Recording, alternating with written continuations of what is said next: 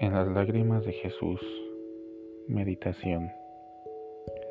En las lágrimas de Jesús, los sentimientos del mundo. Jesús lloró.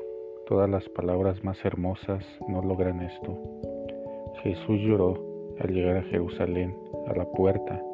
Lloró. Es la ciudad que más tarde lo acogería con ramas.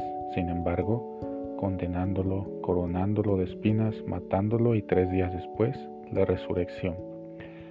Jerusalén es esta paradoja que es la vida. Podemos ser todo y nada al mismo tiempo. El Evangelio de hoy hace contemplar las lágrimas de Jesús que, de alguna manera, está contemplando a un Jesús histórico, real, sin disfraces, que por ser tan humano solo puede ser Dios, un Dios que llora porque ve la ciudad de la paz, inmersa en violencia, división y justicia. Maurice Bellet dice que vivimos en una época de anestesia general, en la que nada nos conmueve, marcados por la indiferencia. Nos cuesta llorar. Es más fácil, escribe, llorar por algo atractivo que vemos en la televisión o en las redes sociales que por un problema real y concreto que tenemos ante nuestros ojos.